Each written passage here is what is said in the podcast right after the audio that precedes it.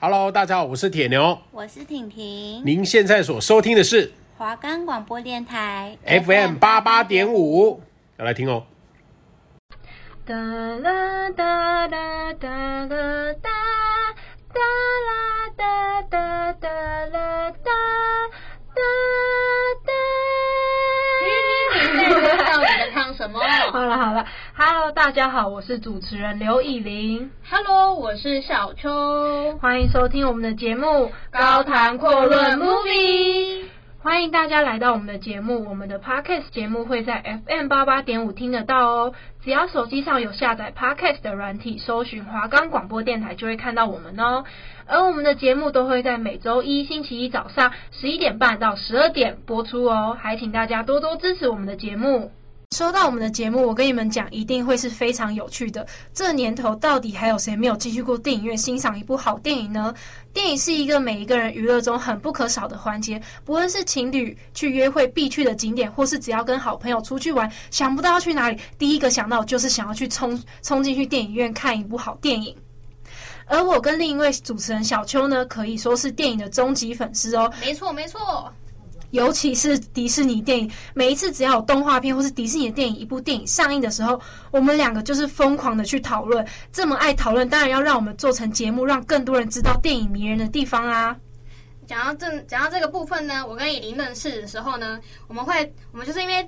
动画电影才发现，我们两个原来都那么的喜欢动画电影，超，超级爱。我们想到皮克斯，想到迪士尼，都是我们满满的童话的童年呢。对，迪士尼可以，迪士尼动画可以说是陪伴我们两位童年最最棒的回忆。就算长大了，还是忘不掉迪士尼电影那些最棒的回忆跟精彩。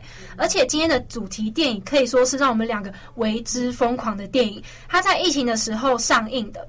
我相信他这部电影一定戳中非常多华裔小孩子的心中，那就是《Turning in Red》青春养成记啦。青春养成记呢，它是在 Disney Plus 首度独家上映的皮克斯动画。青春养成记对亚洲人而言，可说是一部非常具有共鸣性的动画哦。家庭的真实写照，简直是亚洲社会的缩影呢。它是一部以两千年代的亚裔女孩的生活为背景，十三岁的女主角林美玲 （Mei-Lin Lee），她的绰号叫做美美。她是亚洲父母心目中最完美的那种小孩子，她就是那种课课业学呃学业满分的那种学霸，然后又是那种乖巧听话的小女孩，然后更是那种大家心目中知道她会非常孝顺父母的那种那种人。不过美美啊，她终究还是处于青春期的小女孩，所以呢，面对妈妈插手自己的人际关系以及对她的过度保护和总是出自于自己角度的对美美好，让也让美美压力过大而喘不过气。那这样子呢，让他的情绪过涨，也让他启发了家族遗传的红熊猫能量。那么，在朋友们的关怀与陪伴下，那美美也渐渐的找到了真正的自己，和家和家人相处的模式也找到了更加融洽的关系。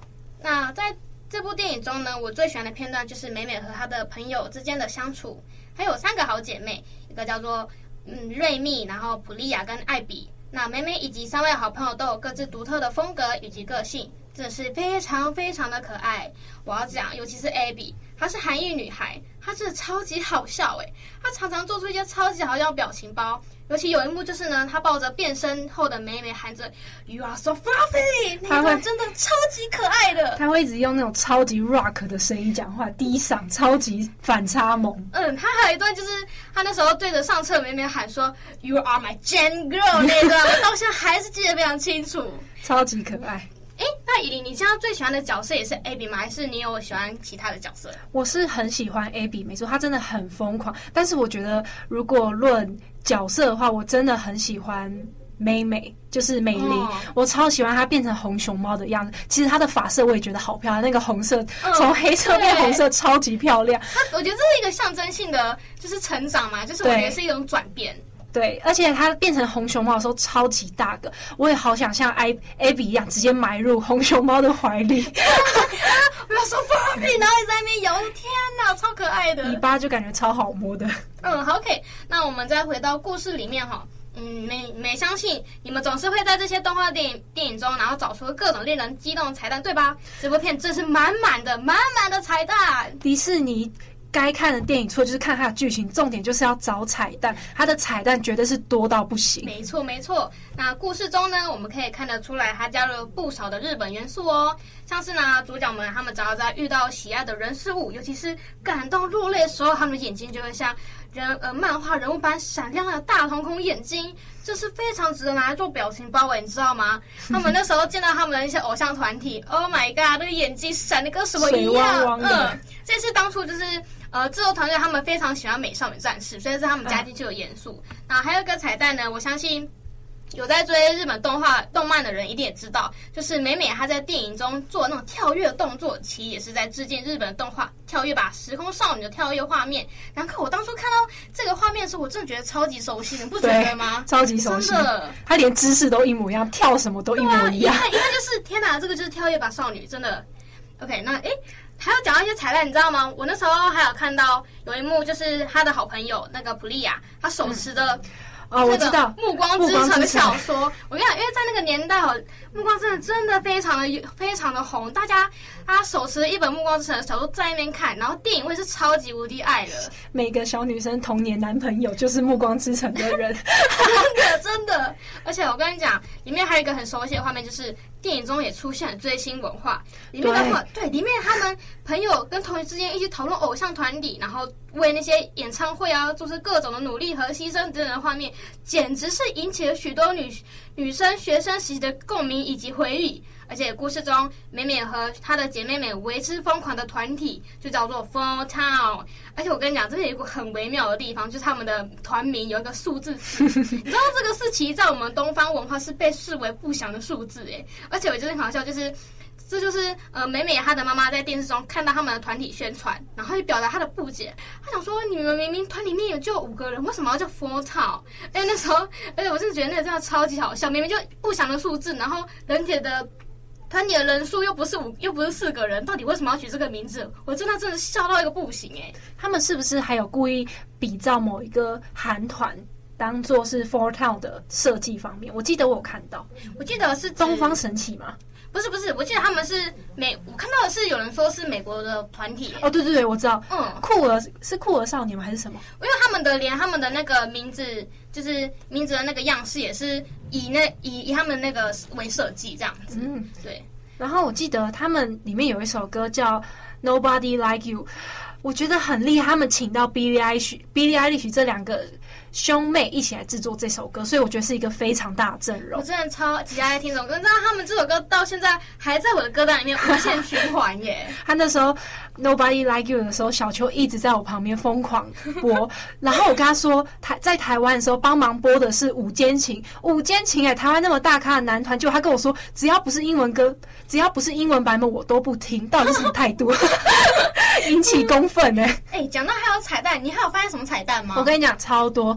迪士尼动画彩蛋一定要找，就是 A 一一三跟尼莫，还有呃皮克斯球。Oh. A 一一三是迪士尼动画动画师里面每一个上课上课人的教室，所以他们不管在车牌啊或是门牌上面都会偷偷的看到 A 一一三。然后尼莫是因为他们之前有一部电影叫做 Finding Nemo，就是有一部电影在寻找一只鱼，所以他们就把这个设计变到每一个动画里面，让更多人去找尼莫。到底在哪里？另一个是，就是大家都知道皮克斯球，皮克斯球根本就是出现在每一个电影里面的经典彩蛋，对对对对，真的是你到处在那些动画都看到那一颗球，呃，而且还有 Pizza Planet，就是在。玩具总动员里面出现那个披萨星球的那个车子，你对你永远都找到那个车子或是那个火箭，超级就是超级有细节。而且其实到后面的时候，迪士尼动画都会在前一部动画里面偷偷的预告下一部的呃动画的对对对对的那些主题。所以我相信大家在看电影的时候，一定也顺便多找一些啊，这些都是很好玩的地方。那我们今天不多说，剩下的彩蛋留给大家慢慢的寻找喽。对对，那我们接下来就是。讲到《轻松养成记》啊，里面我们可以分享，呃，我们想要分享一些就是我们自己觉得很好笑的片段，像是我要继续讲这个风唱，我风唱对我来说真的是一个非常很好笑的一个团体，就是也不是很好笑，就是每每跟他们朋友对他们做出的一些疯狂事迹，我真的是觉得很好笑。他是干嘛？而且有一段就是他们的演唱会，他们最后演唱会就是最后被毁掉了。嗯，然后你可能我刚才你们看到这里，你们就想说他们应该就不会出现，结果不是哎、欸。当美美的妈妈他们正在施法那个咒，就是嗯，就是那个讲一堆咒语，摸摸他们根本听不懂。然后是突然美美美美的朋友就是艾比他们呐，然后就开始唱那个。嘣吱卡吱，他们开始在那边、uh, 在那边配了音，结果就彭浩突然出来唱歌，太兴奋了！我跟你讲，那段我就是笑到不行，我就是大笑那种，而且 我笑一笑，我还笑起鸡皮疙瘩，太疯了！这段不知道在干嘛？然后我跟你讲，这段是我大概目前为止回播最多最多段的地方了，真的太好笑了，很感动。而且我觉得，要是我真的世界上有这种粉丝的话，你你人家你的粉丝都已经把你的演唱会毁了，你还去帮你人家的粉丝做法会，我就觉得超级超级宠粉哎、欸，真的看很好笑。很好笑，哎、欸，那里面有印象比较深刻的片段吗？我觉得蛮深刻，我觉得哦，生理期，因为这是迪士尼动画史上第一次触碰到女性的呃生理生理方面的东西，就是有点像性，对对对，就是关于性方面的一些。一些嗯，算知识吗？对，就是关于女性的方面。因为呃，美美有人说有有网上在彩蛋说，美美变成红熊猫的寓意，其实就有点象征女性生理期来的时候，女生生理期来的时候，其实很容易暴怒。然后也很容易觉得失闷感。每每在变成红熊猫的那一天，其实那天是下着大雨，然后晚上要睡不好，因为梦到一大片一大片血红色的感觉。这些其实都是女生会经历的事情。然后生理期来的时候，你会觉得哦，自己全身臭臭的，动不动就流汗或动不动生气。重点是我相信每一个女生生理期第一次来的时候，初经来的时候，爸妈已经是疯疯狂的关心。美美的妈妈就好很棒的诠释了每一个女生生理期来的时候，父母会为她做的事。疯狂的关系，你要不要卫生棉？你要不要喝姜茶？你要不要吃巧克力？各种的关系。对对对，还要讲到就是美美的表现，美美表现她的初经的那个模样，其实跟我们长得就是跟我们很多女生都有共鸣。就是小女孩在她们青春期刚来第一次来初经的时候，一定会非常的慌张，超级对。然后然后在上课的时候，就是在学外出的时候，可能在学校还是哪里，你可能会到处担心会不会有外露问题啊。对。像美美她在学校非常担心紧张模样，其实就在象征小女孩来初经的时候，她表现紧张不安的模样。他好像还有一次是尾巴外露，他直接吓到把那些他的红熊猫的尾巴给折起来，那个好像其实就是象征说，就是象征女生真的超级害怕自己出进来的时候会被别人发现。对。像我之前，我之前我有个同学，大概国小六年级就来了，然后他真的很不会，就是他也不知道怎么处理。班上男生同学知道他生理期来之后，就一直去笑他，我就觉得超级可恶，真的很可恶。因为你知道小时候的小朋友真的是不懂事，嗯，就是对于出经这种概念，真的是每个女生必经的。我还记得我第一次来的时候，我直接当下我对我自己讲一句话说：“哦。”这就是大人的滋味吗？超怪的。对，好，那我们现在就是要讲一下我们这些故事关于它的背后的含义啊，我们要深入了解一下。嗯、好，那其实迪士尼 Turning in Red 这这个电影的时候，它其实还多多了一个新的地方，就是它多了一个文化多元的呃种族文化多元，因为他们美美是出生在二零零二年加拿大多伦多的。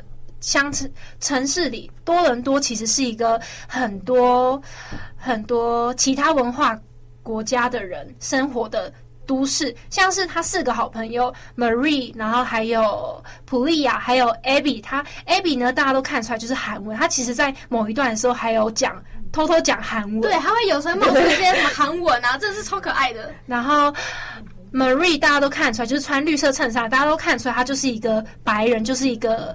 呃，美国小孩，对对对，美国小孩，然后再来是看那个普利亚，对普利亚，现在是看那个《暮光之城》的女生，她是一个，她是印度籍的，然后美美就是华裔的小女孩，对，他们是四个不同种族的女孩聚在一起的好朋友。嗯、我记得 Taylor 就是其实也是 Four Town 的粉丝，那个小男生，他好像是菲律宾籍的，啊，所以就是各种国籍的人混在一起，其实也有点象征种族多元的文化，地球村的概念。对对对。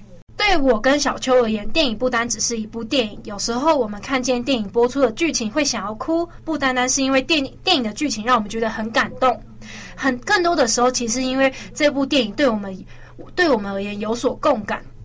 这就是我们本节目最大的重点。我们想要让很多的听众知道，短短一到两个小时的电影，不会只是带给我们一场娱乐的效果，它更可以改变我们看待事物的方式，更会教会我们其他事情。在本集的开头，我说了一句：“青春养成记是一部会让许多华人戳中心里的电影。”相信很多人都看过一个梗图。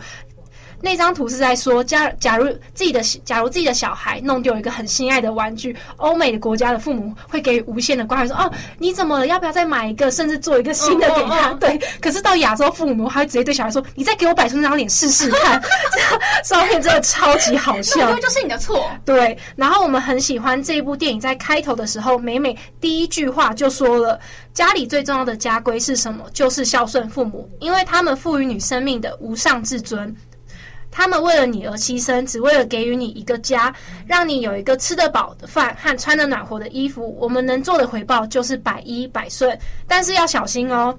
对，呃，你。电影中有讲到一句话：“孝顺听起来很好，但是太超过，你可能就会忘记尊重自己。”没错，这一句话成了《青春青春养成记》这部电影的开端。在电影的前半段，我们都可以看见美美不断的去符合妈妈心中好孩子的模样，准时的回家陪妈妈打扫庙里，然后一起陪妈妈做菜，成绩一定要很优秀，一定要保持乖巧，更不该去违背自己父母的心意。朋友找他去唱歌，他并他不能答应，因为他要陪妈妈打扫家里，一起去做。介绍家里就是家里一些古迹的介绍。对对对对，因为家美美他们家里是庙，对他家里是一个庙的，所以哦，讲到这个一个蛮有缺点，就是他们家其实就是还要保留一个能在亚洲呃东方文化看到的那种拿香拜拜的画面。对对对，这个其实都是多一点在多更加介绍华人文化的地方。对，好，然后。孝顺其实听起来都是长辈所希望孩子所能尽的事情，在华人的概念里，都会有一个“父母养我小，我们养他老”的这一句话的存在。孝道听起来是应该要做的事情，但是重要的是你是否迷失了自己。在现代的社会中，相信很多人在父母的期望里与自己想要做的事情，一定多少都会发生摩擦以及碰撞。像是我们现在经历过，可能就是选填志愿，就是父母可能希望你能选一个未来能赚很多钱的。科系，可是我们真的对这些科系就没有兴趣，所以其实我看过身边很多朋友都有因为志愿跟大家发生过很多摩擦的事。对，嗯，像然后未来的话，我们可能会遇到职场啊，或是结婚方面跟父母都有想法有所不同的地方。好，那呃。那你呢？你有没有想过你自己想要做的是什么？这就是你想要的生活方式吗？我们现在说出这些话，不代表说尽孝道的义务是不好的，只是你在尽孝道的时候，你是否为自己说话了？你是否在想要去达成父母的期望中受委屈了？每每在电影中不断的去迎合妈妈所想要做的事情。我们可以很明显的看得出来，美美忘了自己，只能靠变成红熊猫的时候做成真正的自己。她想要生气的时候就生气，狂揍床就揍床，然后想要去看演唱会就去做，随便做一个廉价的物品，然后去学校卖，然后、嗯、哦那些周边真的都超可爱的，好很厉害。对，他就偷偷存钱，然后再也不用管。呃，今天考考试考不好，会不会被妈妈骂？他想要做什么就做什么。这时候，其实我们才真正看到美美真正快乐的样子。没错，嗯，我们很喜欢其中一段，就是在美美选择与红熊猫这个身份告别的时候，美美却在森林里看见了自己妈妈年轻时脆弱哭泣的一面。一个从小对她百般严苛、要求很多的妈妈，在自己的内心的深处，却还是只只是一个脆弱的小女孩。所有的妈妈曾经都只是别人的女儿，而都会想要去摆脱自己父母的束缚，甚至都以为不会成为自己不喜欢的大人。但是最终面对自己在教育孩子的时候，却还是逃不了成为了自己小时候不喜欢的模样，成为了不喜欢的大人。好，那在成长的过程中，美美在安慰自己的妈妈的时候，同时也好好的跟她妈妈讲自己的感受以及想法，让她妈妈学会放手，去让自己的孩子去长大。我相信很多人在成长的过程中，我们一定会遇到很多很多事情。这成长并不会是一个短短的历程，成长会是非常非常长久的历程。我们一定会遇上他人所希望我们变成的样子，我们会受挫，会彷徨，这些都是很正常的。但重点是你有没有忘了自己？青春养成记教会了我们两个真实去接受了自己，你就是你自己，更不需要活在任何人的期望下，你去尽你所能去能去做到任何事情。别人的期望可以只是意见，但你要记得，它永远都不会是一个命令。那《青春养成记》呢？讲到这部片，我们不是说这跟我们的生活有有很大的共鸣吗？那以琳，你你在看这部电影的话，你有你有觉得引发到你自己的什么共鸣吗？那我哭一下。好了，这句这部电影我真的很喜欢，其实因为它真的引起我很多很多的共鸣。呃，说到《青春养成记》，最大的原因就是让我们有非常的很多的共感。除了电影的时空背景都很接近，因为我跟小球都是二零零二年出生的，然后时空背景也刚好设定在加拿大的二零二年，所以我看到很多什么电子机呀、啊，嗯，然后 BB Call 啊那种超牌的。掉是一定要一大串，哎、欸，那个手机还什么 Nokia 那种，我真的用 Nokia 弄到骨折，真的真的。我跟你讲，我讲乐子，我国中其实是微型手机，我从来没有看过手机是 Nokia。好，其实看到那时候很多的时空背景跟我们很接近，看到很多很可爱的小彩蛋，真的都超级难掩我们的兴奋感。另一个就是我相信我们两个，嗯，可能只有我 在我们的父母的期望下成长到大的。嗯、呃，我先讲我最我在电影。很有感觉的地方，就是第一个就是追星。美美在电影里面非常非常热爱 Four-Tel 这个团体。那我自己呢，身边有很多朋友都会追星，但是是没有到超级疯狂的地方，顶多去个演唱会，不会疯狂到买爆明星的周边。我呢，我可以说是真的还蛮佛系的在追星。对我而言的追星，可能就是顶多听听歌，看看他们的舞台，呃，差不多是这样。然后我觉得追星其实有点像是小孩子之间的小秘密，因为你绝对不敢跟你爸妈说，你又花了多少钱，对对，你又花了多少钱去买那些周边。好，那而你知道现在的 K-pop 又超级流行，会有很多男团开始化妆，然后会开始穿比较少，然后会做一个哦超级性感的卫服，oh. 这些其实都超级重每一个女生的胃口。我之前还蛮喜欢一个男团的，有一次我真的超级大胆，我完全忘了我当初为什么会做那件事情。我在我的父母面前播了他们的歌，还有播了他们的舞台，我爸爸就直接看着我说。你都听这种歌的吗？然后他他讲这句话，并不是指说呃韩团的歌都不好，而是因为他听不懂歌词啊，因为是韩文，他听不懂，他就说嗯，为什么我的女儿要去听一个听不懂歌词的？但是就是因为看到是男团，所以我们就超级开心啊。可是他就是会受不了。然后他也认为说，男生就应该 man 一点，不该做穿那些很性感的衣服或是化妆。所以我们，但是我们就觉得这样子超级 man 啊。所以看到美美在里面为了去看 Four-Tel 的演唱会，甚至做了 PVT 的简报给他的家人看，让他的家人知道看演唱会的好处跟学到的地方。他的妈妈却直接一个大否决，还问说为什么男生要给我穿那么少？这些都超级有感，真的真的。不过呢，我们家是没有反对我们追星，他就应该是我爸没有管这些啦。嗯。不过在这边面如果要讲到共鸣后，我觉得是以朋友之间的相处居多。嗯。对，那想到演唱会这一段呢，非常有共鸣。就是我跟以离比较相反，我其实我那时候国中非常的疯狂追星，我那时候追的是 BTS，我知道他们身，我也是哦，他们他们身上其实花不少钱，我可以这样讲，就是红包钱啊都在他们身上。你有看过他们演唱会吗？哦，这我抢过票，但是没有付款成功。欸、我没有，这是一个很奇怪的故事。那好，我们先做一点那个远离话题。呃、我会说为什么会有共鸣呢？就是我跟我朋友国中时期的时候，真的是疯狂追星，上课讨论，下课讨论，回家也在讨论。MV 十二点开始播的时候，我们就在那边默默等到半夜。MV 出来之后，听完然后打完自己的感受才可以睡觉。这是各种迷之疯狂的行为，这是非常的有共鸣。然后。嗯，还要讲到朋友之间的相处。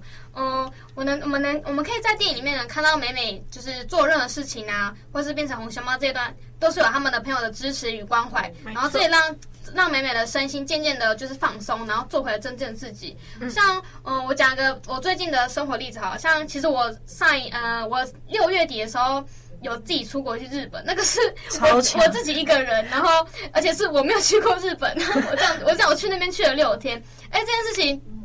我那时候还不太想跟大家讲，因为我觉得就是我不知道该怎么跟大家讲这件事情。我觉得好像会被带来奇怪的眼光，觉得说，呃，你为什么要做这种事情啊？你不觉得很可怕吗？然后什么什么，就是我不希望听到一些对我来说有点否定你对，否定我的话。可是我觉得我需要，我想要跟我朋友讲，就是分享这种事情。所以我那时候当下我订完，我二月多的时候订完票的时候。